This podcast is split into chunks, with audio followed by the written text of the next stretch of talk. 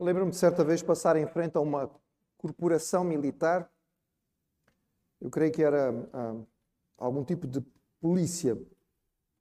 E havia um, uma frase escrita bem grande na frente daquele quartel. E dizia: Quando o dever é maior que a vida, vale a pena dar a vida pelo dever. E eu lembro-me de ver aquela frase e aquilo, uau! Pensei, meditei e depois fiquei imaginando: bem, estes indivíduos que aqui trabalham, que aqui são formados, de alguma maneira têm este mote, têm este lema, não é? têm este princípio que lhes foi ensinado e procuram viver por ele.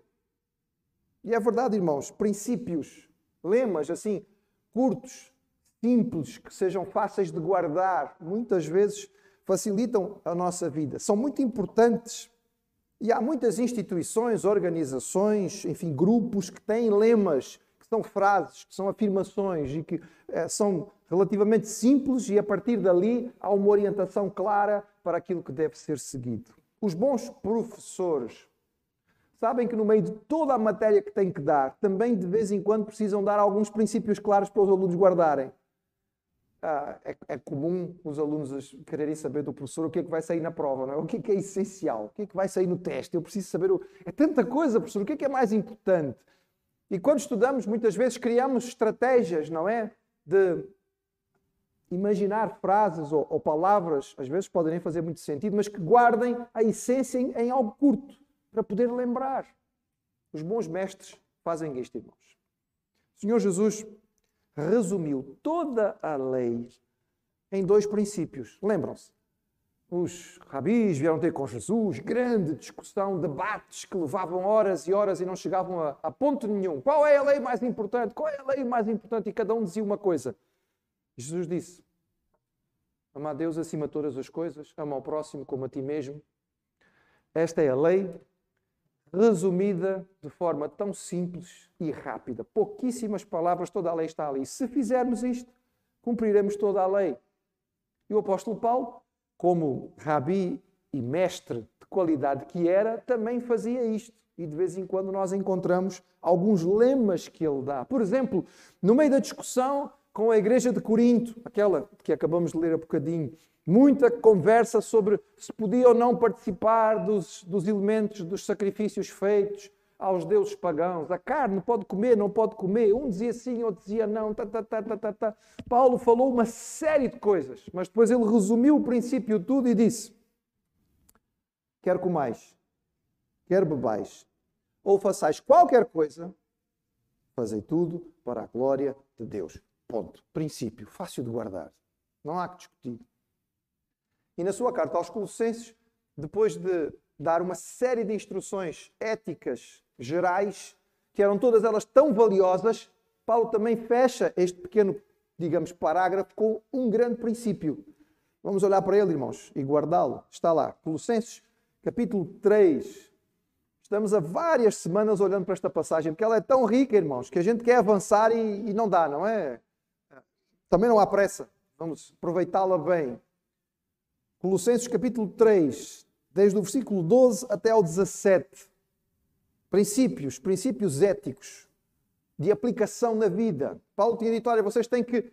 A vossa vida tem que estar centrada nas coisas do alto, pensar nas coisas do alto, viver pelas coisas do alto. E ele explica como é que isto era possível. Ele diz: deixem de fora, deitem fora, dispam-se, matem todas aquelas coisas antigas da velha carne, velha vida que vocês tinham, a sensualidade que dominava o vosso, vosso coração, todas aquelas, todas aquelas características pessoais que dificultavam os relacionamentos. Ele diz: deitem isso fora e substituam pelo quê? Diz ele a partir do verso 12: revestivos como eleitos de Deus, santos e amados, de eternos afetos de misericórdia, bondade, humildade, mansidão, longanimidade, suportando-vos uns aos outros, perdoai-vos mutuamente, como caso alguém tenha motivo de queixa contra outrem, assim como o Senhor vos perdoou, assim também perdoai-vos. Acima de tudo isto, porém, esteja o amor, que é o vínculo da perfeição. Seja a paz de Cristo árbitro em vossos corações, a qual também fostes chamados em um só corpo, e sede agradecidos. Habite ricamente em vós a palavra de Cristo. Instruí-vos e aconselhai-vos mutuamente em toda a sabedoria, louvando a Deus com salmos, hinos, cânticos espirituais, com gratidão em vosso coração. E o princípio: tudo o que fizerdes, seja em palavra, seja em ação, fazei-o em nome do Senhor Jesus, dando por ele graças a Deus, Pai. Senhor, ajuda-nos a, a, entender a tua palavra. Não intelectualmente, Senhor, ajuda-nos a entendê-la forma prática para as nossas vidas. Nós não queremos só saber o que ela diz, Senhor, nós queremos saber como vivê-la e vivê-la, porque esse é o teu desejo para nós. Nós te rogamos em nome de Jesus. Amém. Tudo quanto fizerdes. Veja, irmão, depois de todas estas coisas que ele disse e que são valiosas, eu não vou repeti-las, nós já gastamos semanas olhando para elas, ele conclui com esta grande máxima. É uma máxima, fácil de guardar. Talvez aquelas coisas todas que tinham sido ditas não fossem tão simples de guardar cada um daqueles aspectos. Então ele termina com esta, pum, uma frase que fica fácil de vocês guardarem. Tudo quanto fizerdes. É quase como se Paulo pudesse dizer assim: olha, pode ser que eu tenha deixado alguma coisa de fora. Né? De vez em quando Paulo faz isto. Pode ser que eu tenha esquecido de mencionar algum aspecto. Aquela famosa, aquele famoso discurso de gratidão, quando a gente quer agradecer e depois tem uma lista grande de pessoas e depois no fim a gente diz, bem, se eu esqueci de alguém, então todos aqueles que contribuíram, era mais ou menos assim. Então é como se Paulo tivesse, pode ser que eu tenha esquecido alguma coisa. Se eu esqueci alguma coisa, então deixa fechar aqui. Tudo, tudo quanto fizerdes, tudo está incluído na vida com o Senhor. Irmãos, eu, eu, eu menciono este, este aspecto muitas vezes e lembrar sempre que repetição faz parte do bom ensino, porque é, é para a gente guardar. Irmãos, quantas e quantas vezes a palavra do Senhor combate e nega aquela posição que hoje nos é imposta pelo mundo, a separação entre o sagrado e o secular. Para um crente bíblico, para um cristão bíblico, esta divisão não existe. É mentira, é balela. É pressão da cultura. A cultura quer encurralar a nossa fé num cantinho, num departamento, numa, numa caixinha, numa gaveta da vida. Diz respeito a um ou outro momento. Não é para o dia a dia. Não, não, não, não me traga aqui os seus princípios, não me fale da sua fé. Não, não cite versículos bíblicos. Não, não me venha cantar agora um cântico da sua igreja. Hoje é segunda-feira.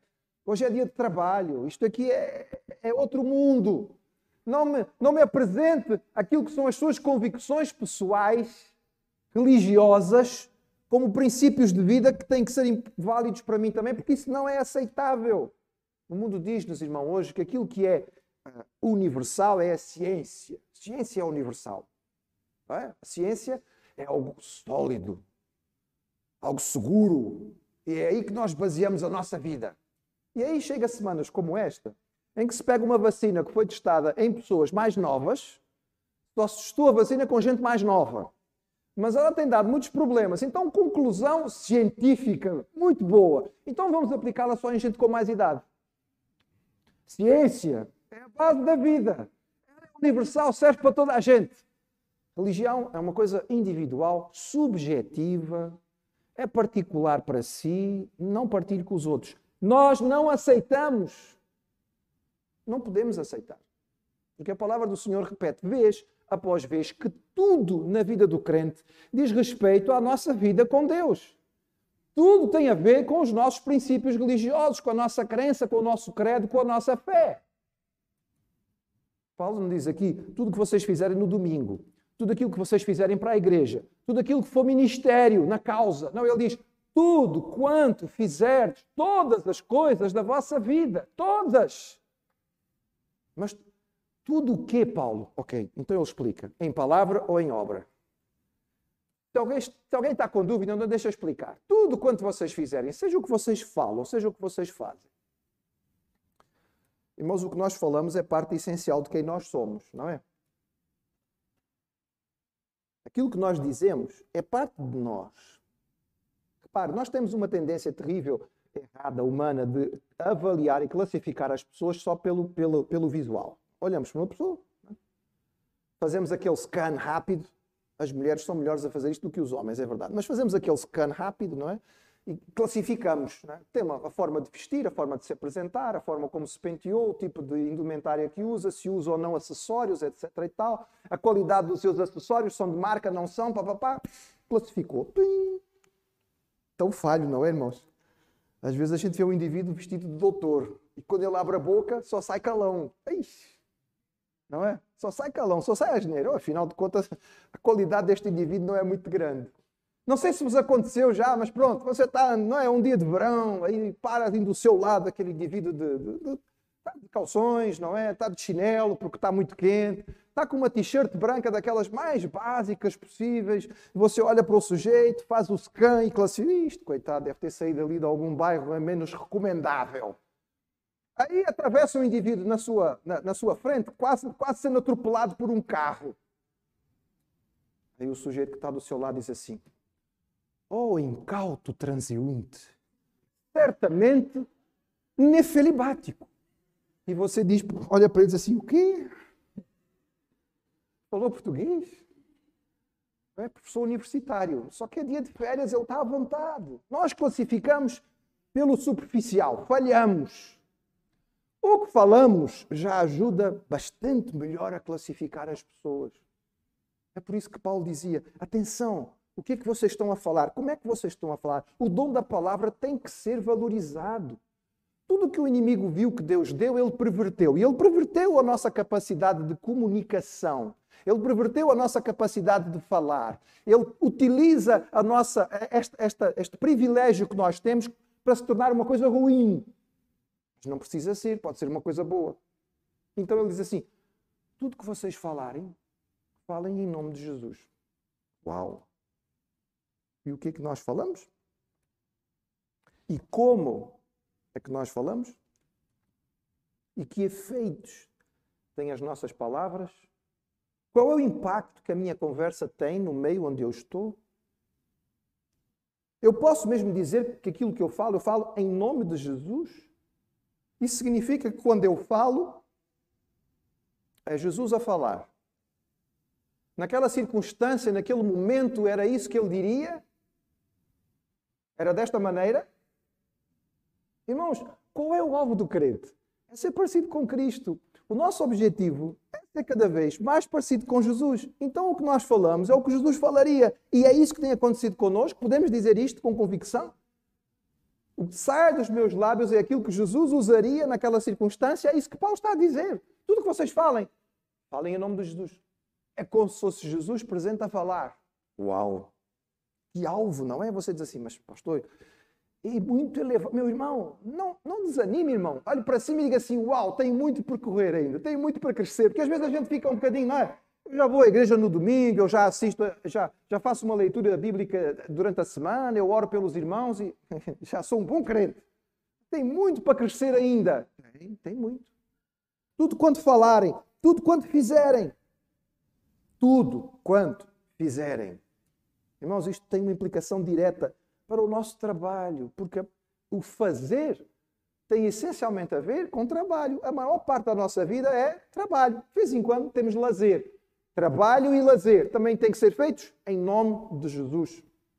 Como é que nós trabalhamos? Os irmãos já conhecem a minha visão de trabalho, que é a bíblica. Tenho repetido isto também muitas vezes aos irmãos. Lembrando que, em última instância, o cristão sabe que o seu patrão é o crente sabe que o seu patrão é.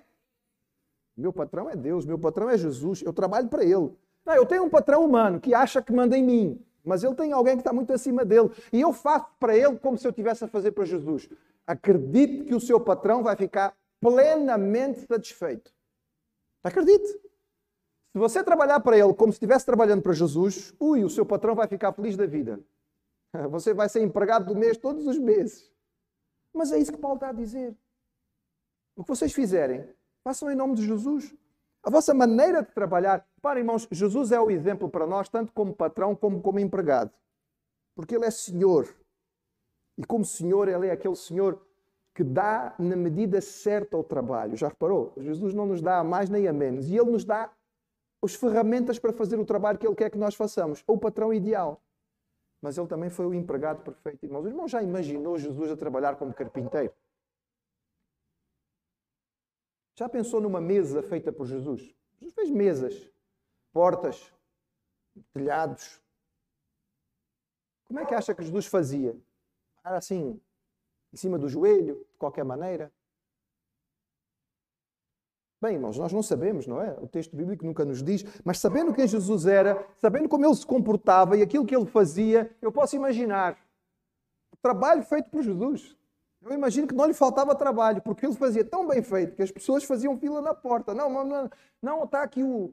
Está aqui o, o, é, o Joaquim. O Joaquim pode fazer. Não, não, não, eu quero Jesus. Não, mas olha, o Zé está disponível. Não, eu quero Jesus.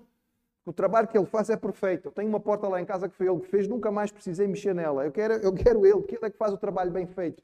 Tudo o que nós fazemos, nosso trabalho é feito para o Senhor. O nosso lazer, como é que eu ocupo o meu tempo livre? Jesus o ocuparia desta maneira?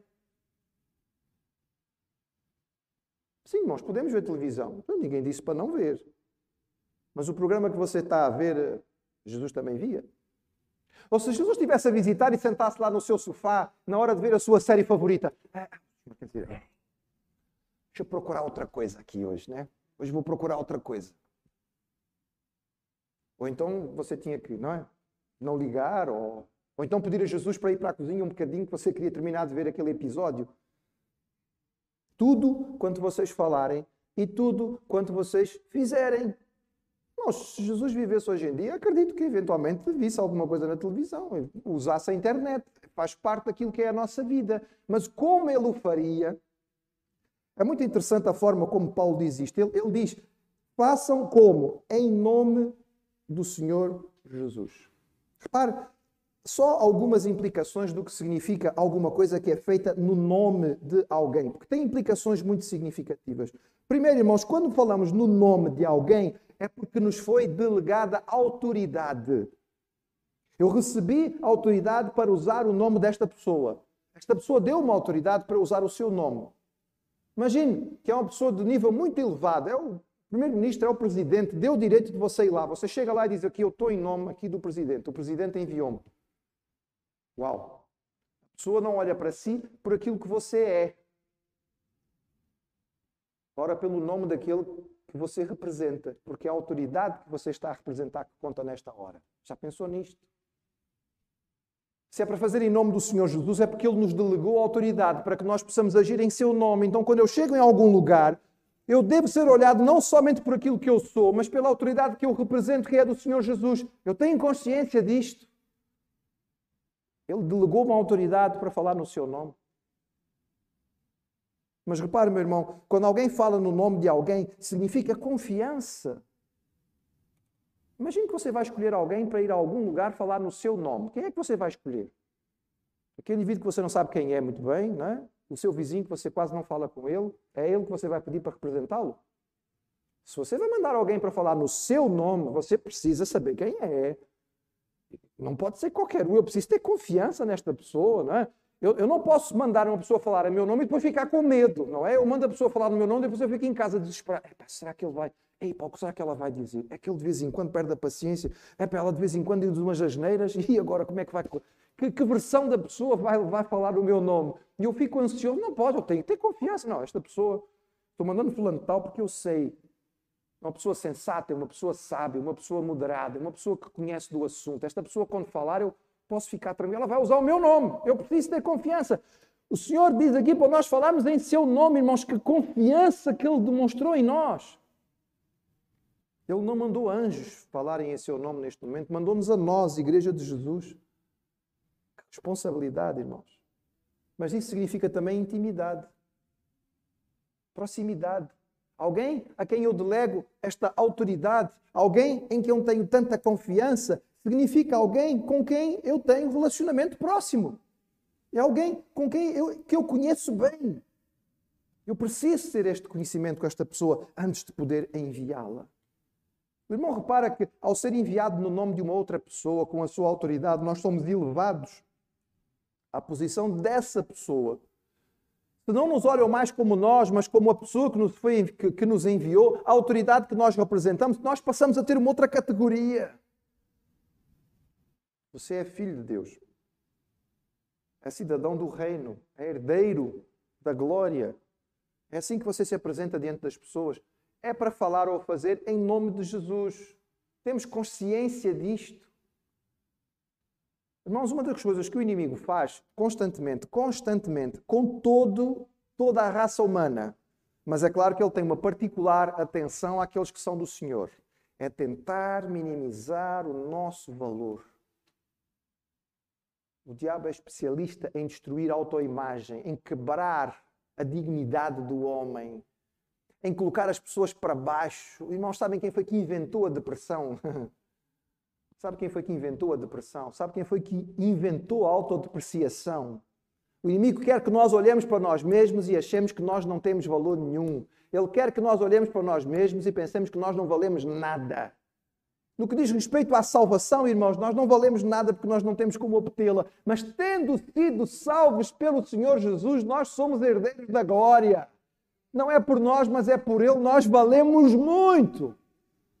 Não é por nós, é graça do Senhor. Mas valemos, irmãos. Por isso é que ele diz aqui: fale ou faça em nome de Jesus. Assuma a sua posição. Não viva como um mendigo quando você é príncipe. A palavra do Senhor diz que isto deve ser feito para que esta pessoa, no nome de quem falamos, possa receber glória. Quando alguém vai falar no nome de alguém e desempenha bem o seu papel, quem é glorificado? Pessoa que enviou. Porque foi a pessoa que enviou que mandou o recado. Foi a pessoa que enviou que deu a autoridade. Foi a pessoa que enviou que deu a mensagem. Então eu chego e transmito a mensagem de fulano de tal. E as pessoas concluem o quê? Este fulano está falando no lugar dele. É ele está aqui a falar. Então, se eu avalio esta mensagem como boa, é a mensagem dele que foi trazida. Não percebe isto? Não é para a nossa glória. Quem somos nós para pedir, para pedir glória? A glória é dada ao Senhor. E quando nós cumprimos corretamente a nossa função, quem é glorificado é o Senhor. Quando Jesus fazia o seu trabalho aqui na terra, irmãos, e ele é sempre o exemplo para nós em todas as coisas, o que é que acontecia quando Jesus fazia um grande milagre, ou quando ele fazia uma coisa que era, era portentosa? É claro que as pessoas reconheciam, e é claro que Jesus é um caso diferente, porque ele era Deus encarnado, mas o texto diz sempre, sempre, sempre, que após aquelas grandes obras, as pessoas davam glória a Deus. As pessoas viam aquilo acontecer e diziam: Não, isto é Deus presente entre nós. E glorificavam ao Senhor. Tudo isto está implicado neste pequeno mandamento, nesta, neste resumo, neste, neste, neste lema que o apóstolo Paulo diz para os crentes. Tudo o que vocês fizerem, todas as áreas da vossa vida, sem separação, seja aquilo que vocês falam, seja aquilo que vocês fazem, seja feito em nome do Senhor Jesus. Paulo já tinha dado aos crentes de Filipos um, um, um filtro, digamos, para a mente. E aqui ele nos dá um filtro para o que nós falamos e fazemos. O filtro para a mente está lá em Filipenses, quando ele diz: Quanto ao mais, meus irmãos, tudo o que é verdadeiro, tudo o que é honesto, tudo o que é justo, tudo o que é puro, tudo o que é amável, tudo o que é de boa fama, se há alguma virtude, se há algum louvor, nisso pensai. Filtro para a mente. Quer saber onde é que nós devemos ocupar a nossa mente? Está aqui o filtro. Filipenses 4, 8. Quer saber qual é o, o guia para a sua forma de agir? Está aqui neste texto que acabamos de ler, Colossenses 3, 17. Tudo o que fizermos, em palavra ou em ação, seja feita em nome do Senhor Jesus. Irmãos, esta visão não deve nos encher de medo nem de receio, ela deve ser um estímulo, porque isto é um alvo e um objetivo para guiar as nossas vidas. Se o nosso propósito de facto é ser parecido com o Senhor Jesus, nós temos que ter consciência disto. Eu aprendi e quando a gente diz isso, tem que dizer com cuidado, que as pessoas depois ficam de olho arregalado, não é? Eu aprendi algumas coisas interessantes entre muçulmanos. Os muçulmanos praticantes, porque há muitos, muitos muçulmanos que não são absolutamente praticantes, mas os muçulmanos praticantes usam constantemente uma fórmula, uma expressão árabe, que é uma fórmula para a vida. Bismillah. Bismillah. Significa em nome de Allah. Constantemente aquilo que eles vão fazer, antes deles dizerem, eles dizem em nome de Allah. É uma forma deles recordarem-se que eles não estão a fazer as coisas só por eles, mas eles sabem que eles estão fazendo em nome do seu Deus. Aprendi com eles, irmãos, aprendi com eles. Este Deus de quem eles falam não é um Deus de misericórdia, não é um Deus de graça, não é um Deus de amor, não é um Deus que merece a nossa adoração. Não confundamos com o Deus da Bíblia, que as coisas não são assim tão simples. Mas este princípio que eles seguem na vida deles, para esse Deus que tem, certamente é um princípio para nós. É aquilo que Paulo está aqui a dizer aos crentes de Colossos que devem viver. Tudo aquilo que nós fizermos deve ser feito em nome do Senhor Jesus. E vejam, irmãos, pela terceira vez, eu mencionei isso várias vezes, não sei se o irmão guardou, pela terceira vez ele termina o versículo com a mesma ênfase: gratidão. Parou. O versículo, ah, o versículo 15. E sede agradecidos. Versículo 16. Com gratidão em vosso coração. Versículo 17. Dando por ele graças a Deus Pai. Graças Graças, graças, gratidão, gratidão, gratidão. Paulo cansa, Paulo, está repetindo sempre a mesma coisa. Ei, irmãos, porque a gratidão parece que não entra na cabeça da gente. Então ele precisa repetir muitas vezes, que é para ver se a gente lembra. Porque nós somos, oh, criaturazinhas ingratas que nós somos. O Senhor abençoa, abençoa, abençoa, abençoa, abençoa, abençoa, abençoa, abençoa. Surge um problema, a gente já reclama. Oh, Senhor, o problema é que aconteceu. Mas e todas as bênçãos que você recebeu? Tantas e tantas bênçãos que você recebeu. Só menciona o que é ruim. Sabe aquele pai que nunca aprecia o filho? Nunca dá uma palavra de apreço, nunca elogia, só castiga, castiga, só vê o que o filho faz de errado. O que o filho faz de bom, o que, é que acontece com este filho, irmãos? Desanima, não é? A gente faz o mesmo com o pai.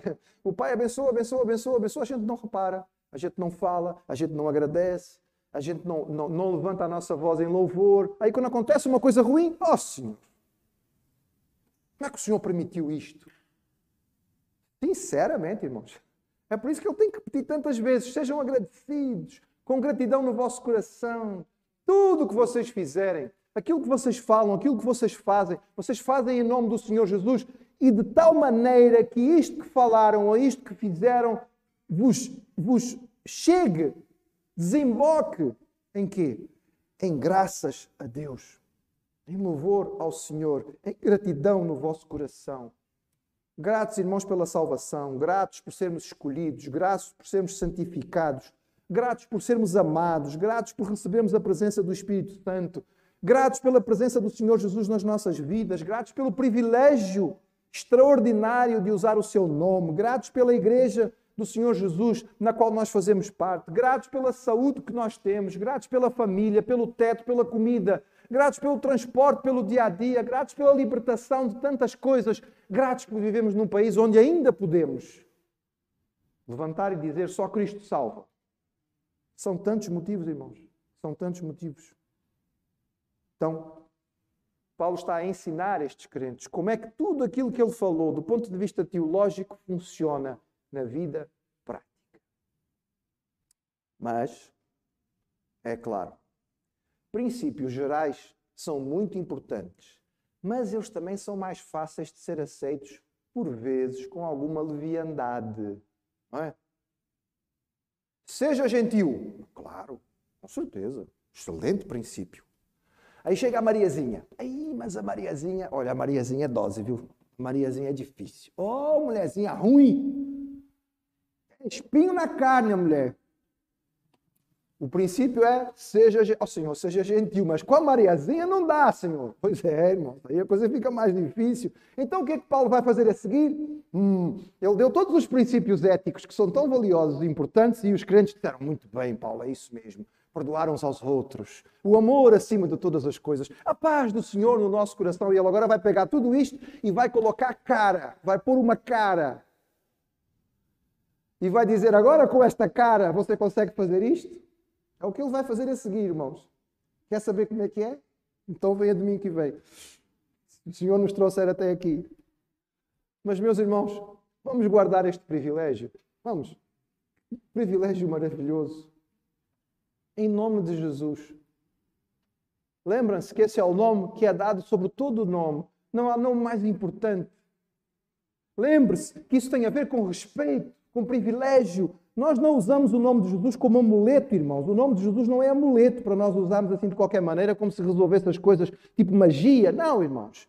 É consciência. Eu vivo, eu falo, eu atuo em nome de Jesus. Nome que inspira o meu louvor.